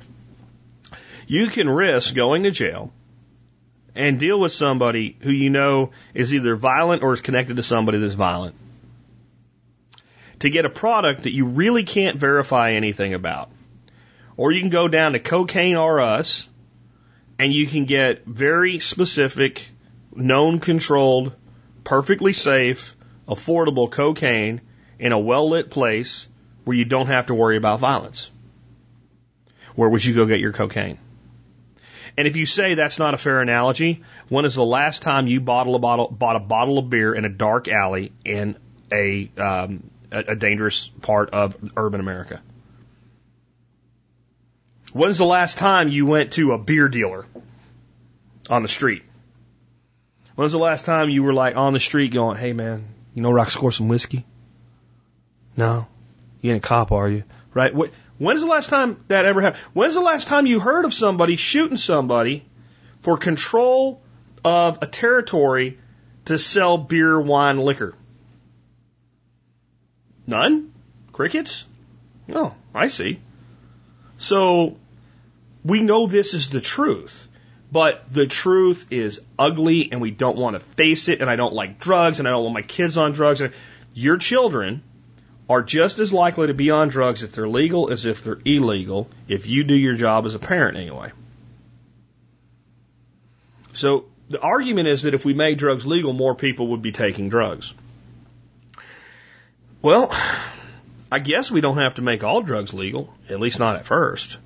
We could start with cannabis and if we did that, we would, uh, and I mean just universally. Like it's, it's just not, no more. Like that's our constitutional amendment. Uh, cannabis is to be considered a plant, and as a plant, as such, is is not not in any way able to be regulated anymore at all. You can grow it, you can sell it, you can eat it, you can do whatever you want to. It's it's it's, it's free for all to do whatever they want to with. That destroy a lot of businesses because there's a lot of people making money on this this gilding around cannabis right now. But there's been so much done with cannabis that it fills so many roles for drug users. They don't, many of them don't feel the need to use anything else. Drug use on all the other drugs has gone down where cannabis has made been legally, especially where it's been made legal for recreational use. It has. Do you know the, the states that have these very tight still regulations with all these small towns are the ones where speed and heroin are destroying our country? And th- why? Because it's profitable for that to happen. Do you know? I think it's I think it's Holland. It's either Holland or Denmark. I know I'd piss either side off if I confused them, but one of those two countries basically decided to decriminalize the use of methamphetamine as long as you got your meth from a government facility. And the way it works is you come in, you can only get so much a day and so much at a dose and whatever, but all the druggies just go get their meth. And every time you come in, you have to basically sign a paper that says you've been offered treatment and, and turn it down. But they don't force you to, to, to do any kind of treatment. They don't look down on you. They make sure you get a clean, proper amount of your meth. And the government says it costs them a hell of a lot money, less money that way. And there's almost no crime around meth anymore. They've ruined it for the dealers. Why am I going to go out, steal a TV set to get meth when I can either get it very, very cheaply or free somewhere else? because I'm going to tell you right now, meth is a drug that I see no good use for. Heroin is a drug I see no good use for. None. I don't see. I don't think they can be safely recreationally. I'm not an expert on the matter, but I just don't think they can. I don't think they're a good thing. But what I have to ask is, are we doing more or less damage by criminalizing them? And what's the problem? The problem is people that feel they have no future feel they have no life, trying to make themselves feel better. That's the problem. And once they do it long enough, now they're taking it not to feel good, but so that they don't feel like complete shit. Because they become addicted. So pro- the, the problem is addiction. The problem is social. The problem is socioeconomic. It's not a criminal problem. The prohibition made it a criminal problem. And it's actually made more drugs and it's made it harder for people who know they need help to get help. We could do a better job. I'm just saying. And even doing nothing might be better than what we're currently doing. Next one's a real quick one. And uh, for our, our fellow last week that was looking for 32 Remington and I couldn't find any, uh, and for any of you that have maybe some old weapons that you just can't get ammo for anymore, and uh, he says, Hi, Jack, you had a call about where to find 32 Remington. I found a website where they do custom loads for lots of calibers. 32 Remington is $28 for a box of 20. The website is gadcustomcartridges.com. I'll put a link in today's show notes. And I, I think that um, brass for that was like $20 a box. It was like a dollar a piece for brass when I found them on Midway and you couldn't even get them. So 28 bucks for them loaded. That's the deal. Again, the website's GAD customcartridges.com, G-A-D, customcartridges.com. And uh, they look like they have just about everything that's outdated. So that's really cool for some of you guys with older guns. And I would say, you know, it'd be a good thing to kind of stock up on stuff for those older guns. So this next one comes from Will in Tennessee. He says, Hey Jack, would you recommend Comfrey or something similar to be used on arthritic joints? And what would you specifically recommend? A salve, a balm, a lotion, infusion, etc. An older family friend has arthritis in her ankles. It causes the nerves to feel like they're burning. She went to her doctor and they gave her a prescription for an expensive ointment she's been using for some time. When we were talking, she said the ointment wasn't working. I told her about Comfrey and Western Botanicals. She's open to holistic solutions and I told her that I'd see what I could find out. Thanks, Jack, Will in Tennessee. Okay, Will in Tennessee. I can't recommend anything for anyone. I'm not a doctor. Our country has very strict laws about this. It could mean that I'm practicing medicine. So I never recommend anything to treat, prevent, or cure diseases. I make observations about what's worked for me and what I've seen work for others, and I'll let you make your own decision. Just to clear the air, first of all. So, and that's important. I know that you like some nitpicking thing, but when it comes down to somebody coming after you, you know, with like either a federal prosecutor or a federal lawsuit, it's important. I do not recommend medications for the prevention or treatment of of, uh, of injuries or, or diseases. All right, so this would be if I had if I had arthritis and I was going to use Comfrey on it, my concern would be making sure I don't go into overuse. There are alkaloids in Comfrey that can damage the liver. That is what I believe the government has said is true. I also think it takes an extensively large amount of Comfrey to do this. But if you were like lathering up both your legs with it every day for an extended period of time, I do believe there's a potential there for harm. And I think it's that type of use, whether oral or external, that may have caused the initial alarmism that went into an all out war that, that made something illegal for ingestion that has like a 10,000 year history of people using it internally with no real problems because people don't eat 6,000 comfrey leaves in a week. Okay? But when you make a salve, when you make a poultice, things like that, you concentrate the therapeutic effects. And even though they're going on the skin, they are absorbed and they do move through the body, as we talked about with DMSO earlier. Because of that, you can't say, well, it's not like taking it. It's different, but it's still the there's, those things are still going in your body. And from what I've read, long term use is not recommended. Now, these are the same people that say not to use it internally at all, and you'll die and your liver will explode and what have you. But you've got an older person probably with this problem. I don't know what condition their liver's in. That's that's why people like me can't make recommendations like that. I don't know the person. And I don't know the condition of their liver or anything else like that. So, you know, a weakened liver is different than a healthy liver, et cetera. And I don't know what other medications he's on, what other contraindications there are. But I would consider using it in low amounts. I would also consider using a product from them called Deep Heat Ointment. Uh, this is from Western Botanicals you were mentioning. Uh, deep Heat Ointment is a really great thing when you're sore now. So I have noticed, and I was actually surprised because I'd never really used Comfrey for joint pain until I jacked my knee up, that if I have pain and I put it on, it does not just help the overall healing, it reduces the pain pretty quick. But the deep heat ointment does that even better. And I, I would say you could use the two together. But I would kind of figure out what works for me. If I was going to use it for something chronic like, arthritis, I would probably find a, a good qualified herbalist to work with who's open to that type of therapy. And I would figure out what a, you know, like how long, then how long off, then how long on, then how long off. And I would probably consult multiple people. Uh, but the deep heat ointment, you can pretty much use that as needed now, I don't really recommend Western Botanicals for comfrey ointment because they don't have any. I recommend Dr. Christopher's Complete Tissue and Bone if you want a pre-made comfrey uh, salve. Now, what Western Botanicals will do is sell you comfrey uh, leaf and root and other substances to make your own salve if you don't have it.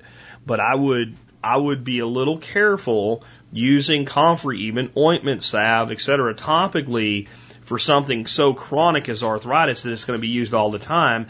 And I'm just not familiar enough with proper protocol to tell you if it was me, how long I would go and how long I would go off and back on and back off and that type of thing.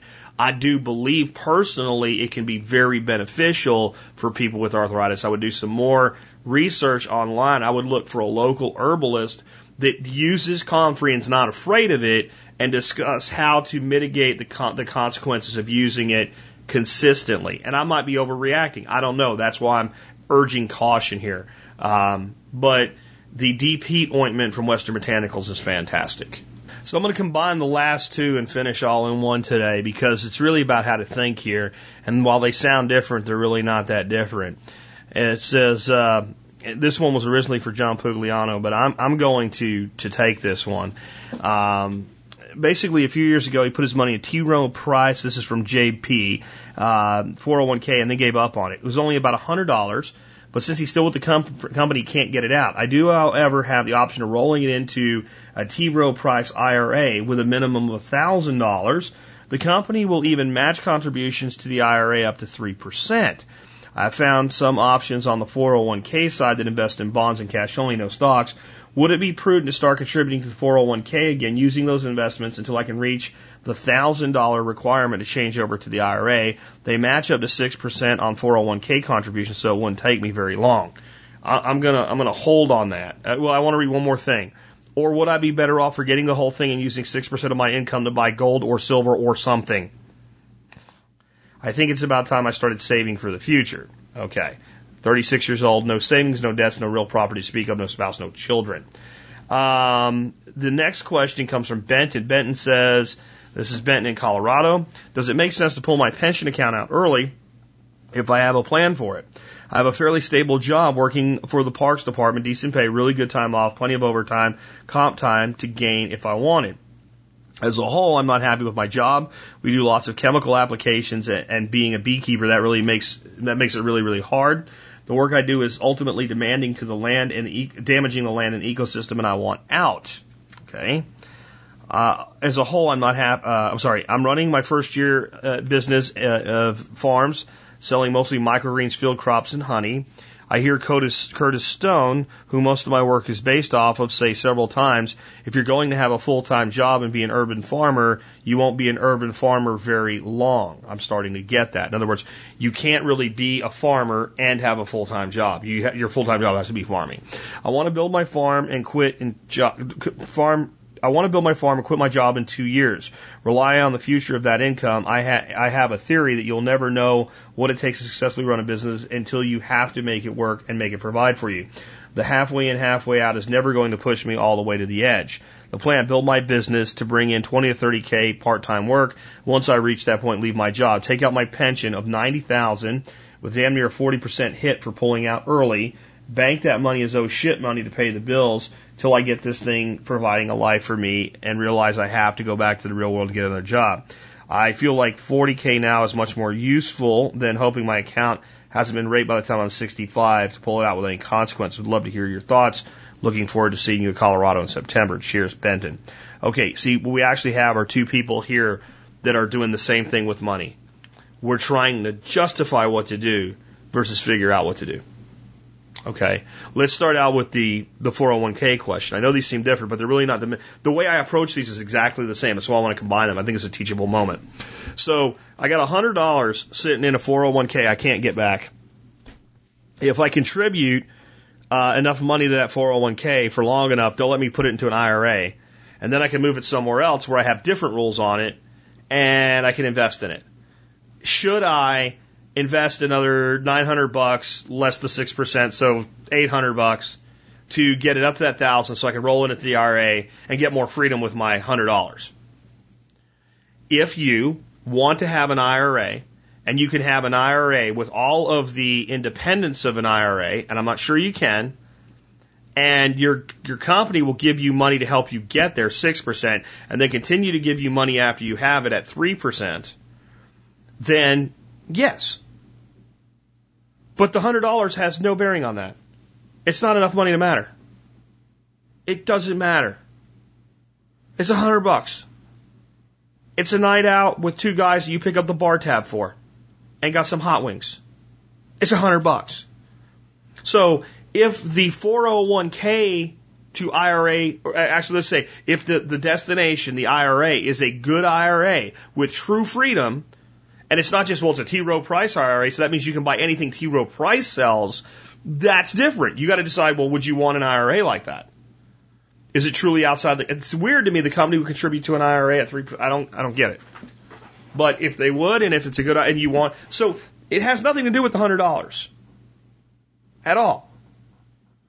You, you could, you could say they have this program and I wonder if I should participate in it and I'd be happy, okay, because the other option is you write off the hundred dollars, you save up a thousand dollars, which is about what you need to open an IRA, and you open up an IRA through somebody like E-Trade, and you have true independent freedom, and you keep contributing to it.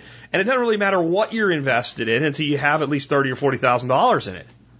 You might just sit in cash. So you have to examine it that way. Now, how does that how does that link over to Benton? So Benton is basically saying, I want out of my job and I want to quit. And I think I need to to make my business successful. Okay. I can, I can see that. But why would you, why would you dissolve your pension to do that. Now, I have, I, I have a follow up question. So this is why we have to look at the actual issue. The issue isn't, should I take my pension to fund my business? That's what you're trying to make it. The issue is how, how to best adapt to the situation. If you leave your job, does that pension stay there? Now, if you leave your job and either you can take it early or lose it, if you're going to leave your job, take your pension. If you can just leave it there, then the next question is, if you decide you want to take an early withdrawal in the big hit, because I'm feeling like it's not a pension here, I'm feeling more like it's 401k type thing or some, right? Um, if you if you if you can take it later, if the shit hits the fan, metaphorically. So like if you could leave, try it for a year, it's not working out, you're in deep shit, you need some money, you could take it then. Why would you take it now? Just to, to justify your decision to step out of bounds to justify to say, well, it's there, and since we took it, we can well, and we'll use it if we need it. Okay, if that's what you if you really mean what you're saying, I'll use it if I need it. Then why take it out of the box in the first place and take a big hit on it? Why not leave it there and then actually break glass in case of emergency instead of break glass in, in you know in you know prior to emergency, call it emergency money, and then you know what you're going to do. You're going to rely on it. You're going to spend it. So, I don't know how you go from full time worker in like parks and recreation industry to full time farmer as Benton successfully. Benton has to figure that out. But liquidating your your your pension early won't make it happen. It won't make it happen. Now, might you get into a strategic situation where you can take that $40,000 and make it last two years and have that two years to get there and that might work? Maybe. Here's my question. How much money are you making now? You know, if you can't make a $500 a month product, you're not gonna, profit, you're not going to make a $30,000 a year product profit. You, you've, you've got to actually if you're going to take this exit strategy type thing, you have to actually build something, right? You have to, you, this half in, half out doesn't work stuff. Actually, it works really good. But you, what, you're, you, what, you, what you can't do, and you never probably will be able to do, is build the income to the same level that you're at and leave. And most people, if you do, the big problem there is that you will actually hurt yourself when you leave anyway. I'll explain in a second. What will happen to most people in that situation, and I had to be very careful of this myself, as I started to build income out of Survival Podcast, it, I was getting that income plus my income from being employed. And I couldn't spend that money as though it was my total income. I had to take all my TSP money and pretend it didn't exist. Whatever didn't go back into the business, it just went into a can. It's actually a bank account, but it was like its own little special bank account. It doesn't exist. We can't spend that money this month. Right? We spend the money I'm making from my job this month and only the money I'm making from my job this month. And then when that income got to a point where I felt it could sustain us and I could take it higher, then I walked away clean. And then all that money was there plus the income was there. Where if I, because I had built my income to probably 50% of my, my job income when I left. So I was, if I was living, I would have been living on 150% of my income and cut it by two thirds, which is what a lot of people do in this half in, half out scenario. So you have to, like, you, you can't just think, like, okay, like, this is the justification to do this. Maybe it's the right thing, maybe it's not. But what you're trying to do is justify it. And when usually when people are trying to justify it, something deep in their gut is telling them it's it's a bad idea. Now, then we have to figure out is that that gut feeling just fear, or is it your legitimate self preservation mode that intrinsically knows this is not right for you? And you have to figure that out for yourself. But because the way you wrote this, I don't really understand. It might be that, like, if you leave early, you can take the pension, but if you leave early and don't take the pension, you don't get the money. Like, is it like, is it like held hostage that way? Do you have to, cause I know like, I have a brother-in-law who's a police officer that would get none of his pension if he doesn't stay till full retirement. Because it's not like for you know, it's not like there's a piece of it you can take with you, unless you know the department decides to offer it or something to get people out early. So he has to stay to that full term, and then he can get it. So if he left early, but sometimes jobs are like, well, if you quit, you can take your pension, but you get like this opportunity to do that, right? Um, so I, I, I don't really understand that, but banking the money in case you see what I'm saying? That doesn't that doesn't. That's like I want to do this and I want Jack to tell me it's okay. I, I don't do that for people. I, it doesn't work out that way for you, man. Now here's what I actually think: if you can build your business to twenty to thirty thousand dollars in profit part time, then you can walk away and you can build it to sixty. If you can build a farm based business to thirty thousand dollars in profit part time, you are a rock star in that business. 20, I'd say you, you, you could be pretty sure you're going to be okay. And then what you do is you strategically plan what you should have an understanding of the, the business, an understanding of the seasonality. You make the break not based on hitting a number. I hit the number this month, yay, I'm going to quit. No, no, no. You figure out the strategic best time of the year to walk away, where you can immediately go into better cash flows. And you walk at that time, even if it means toughing out for another six months and then you hit the ground running with that. And like I said, if you can make, let's say you can make 10K part time. If you do that for two or three years, that's $30,000 that can be over here in your can. And then you still don't deplete your pension. That's a lot of money to give up. If it was a 10% penalty and you hated your job and you could just take the money, I'd say do it. 40% on $90,000, that's what, 35 grand? It's a big hit. But in the end, you're also a big boy and you know if you hate what you do. Because that's the other thing I'm hearing here. I hate my job. All right. We all get to points where we decide I'm either going to keep doing this or I'm not. I mean, it's the truth. And we all have to make that decision for ourselves. And I walked away from good jobs into lesser positions because I hated what I was doing. I wasn't learning anymore. When I took my first marketing job, I went from making $150,000 a year to $45,000 a year. My wife near had a conniption. Especially when she heard there were people that were offering me more money to go do other things. But I said, I want, I want to make this transition in my life. And this is what it takes to make that transition. So you got to figure that out. But you got to examine it based on the facts, not a justification of what you kind of want to do, but your gut says not to do. With that, remember, if you want to support this show and the work I do, do consider joining the Survival Podcast Member Support Brigade, or MSB as we call it. Just go to the survivalpodcast.com and click on members to learn more. You do that, you'll help support the show. Uh, and this is the last day of the sale. Remember, the summer heat sale ends today, midnight, uh, Central Standard Time. That's because it's my time zone.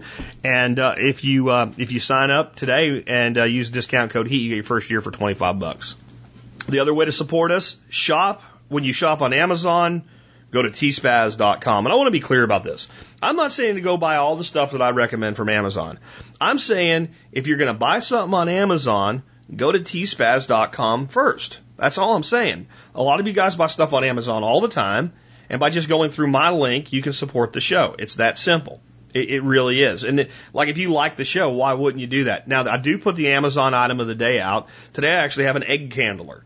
Uh, an egg candler that I did the math. Today. I think we've candled over 18,000 eggs with it. It still works great. We've been through three other ones, and it's not something everybody needs. Not everything I put in Amazon item of the day is for everybody. Uh, if you're a homesteader with six chickens, you probably don't even need an egg candler and get by with a flashlight. Um, but if you're selling eggs, you cannot afford to have bad eggs going to customers, especially like high-end restaurant customers getting an egg with a big black spot in it. That is not good. That will piss off a sous chef right there, and that is not a good thing. So if you need a good egg candler, I have, it's inexpensive too. And uh, it's written up, it's on the blog, and you'll see it if you go to tspaz.com today. Whenever you go there, you'll see the item a day. But if you're not interested in the item a day, just buy the stuff you're supposed to buy because you were going to go do it anyway. And you'll support the show. Also consider, you know, don't always have to buy through the giant companies like Amazon. You can buy through small business people here at the Survival Podcast uh, community. Just go to tspbiz.com. If you do that today, uh, you might want to go by and see our sponsor of the day, CTTS Inc. They provide managed IT solutions and desktop support, network security and data backup, disaster recovery, planning, server support, cloud computing, and many other services from CTTSonline.com. They're in the show notes today. And I'll tell you what, the uh, data backup and disaster recovery planning for IT is something a lot of businesses need to pay attention to, and many of them are not doing it. Prepping ain't just about your house, it's also about your business if you're a business person. So, our uh, song of the day today is uh, one that I, I heard on the radio the other day with my wife when we were in the car together, and I said, uh, said, I got to play that on the air.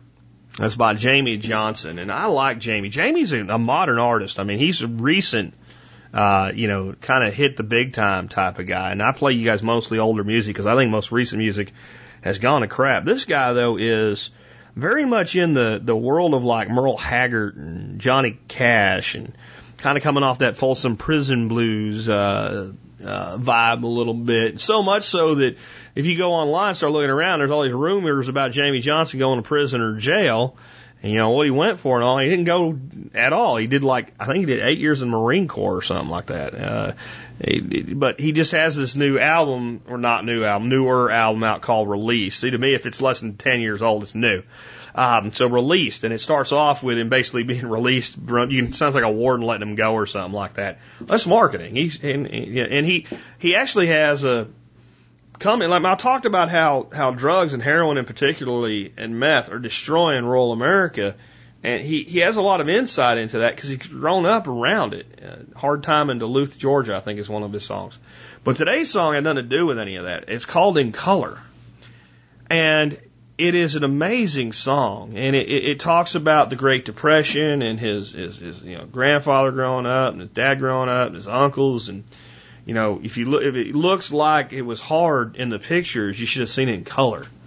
And it moves on to World War II, and you know, uh, same thing. If you, you see it, you should see it in color. And uh, what I wanted to kind of point out, with well, I think the song speaks for itself. I don't need to, to put anything into the song. I just let you listen to it. But uh, there's a lot of World War II stuff out, and I have a link to one called World War II in Color today, where they've gone back with computers and they've added color to the World War II footage. And I think they're really worth watching. And I know it's also a marketing thing, right? You know, it's in color now, whatever, you know. I thought that way until I watched it. It makes it so much more real. When you watch black and white video of World War II, it seems like so long ago and so far away and so disconnected from you. And you don't even realize the how advanced the weaponry was. We think of our weaponry today as being so advanced and all, but you don't realize that we haven't come as far from the ability to kill other people as we think we have since World War II. And it makes it all a lot more real. And it makes us really examine, because this is the war, of course, that we were told we had to fight. This was the noble war. This is the war that even the most peace loving libertarian says, well, it never had to happen, but once it did, we had to do it. And I agree, but I stick to that it never had to happen. And I'd invite you today to listen to this song and think about not just war. It's only one piece of it. But these generations that came before us, not that long ago. Not that long ago. You know, two, three generations back, our grandparents, our great grandparents, it's not that long ago. We've convinced ourselves that it's forever ago. It's not forever ago. Just because the pictures are in black and white doesn't mean the people that lived through it saw it in black and white. They saw it much as we saw our world today. They fought through tough, hard things. And I think about some of, as, as much as it hurts me to see young people today, 20 years younger than me, that can't function in society. They need a safe space.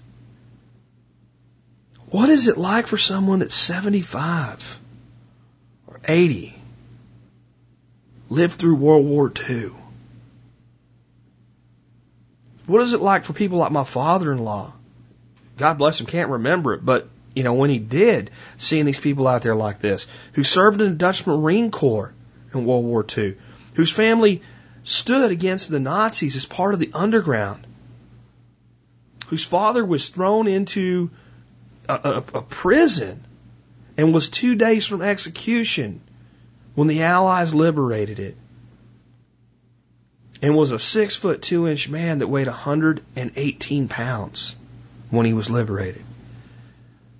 To sit and look at people that get upset over nonsense, that can't accomplish anything without a gold star and help. And then to look back at their own past and realize that all these people see it in black and white and think, I wish they could have seen it in color. Maybe they'd understand. With that, has been Jack Spirko. Another edition of the Survival Podcast, helping you figure out how to live that better life if times get tough or even if they don't. I said, Grandpa, what's this picture here? It's all black and white, and it ain't real clear. Is that you there? He said, Yeah, I was a lovin'. Times were tough back in 35. That's me and Uncle Joe just trying to survive a cotton farm and a Great Depression. If it looks like we were scared to death, like a couple of kids just trying to save each other, you should have seen it in color.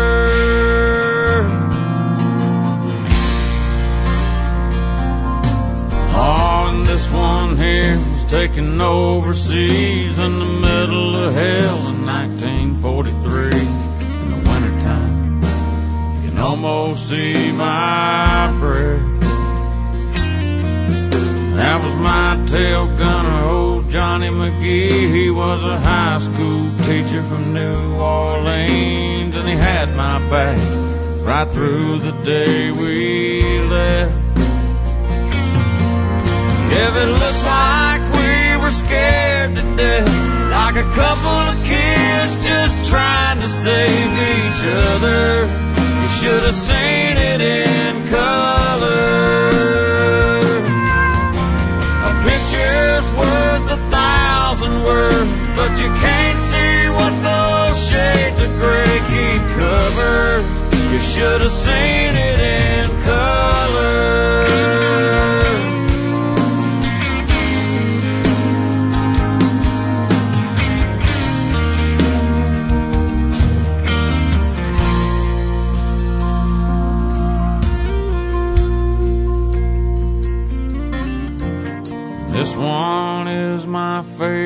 One. This is me and Grandma in the summer sun, all dressed up. The day we said our vows. You can't tell it here, but it was hot that June. That rose was red and her eyes were blue, and just look at that smile. I was so proud. That's the story of my life. Right there in black and white. And if it looks like we were scared to death, like a couple of kids just trying to save each other, you should have seen it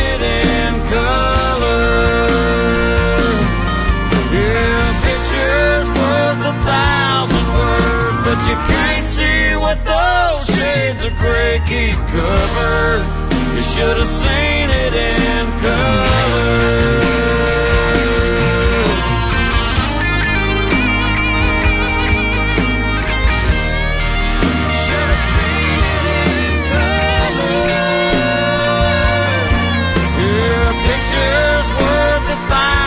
Words, but you can't see what those shades of gray keep covered.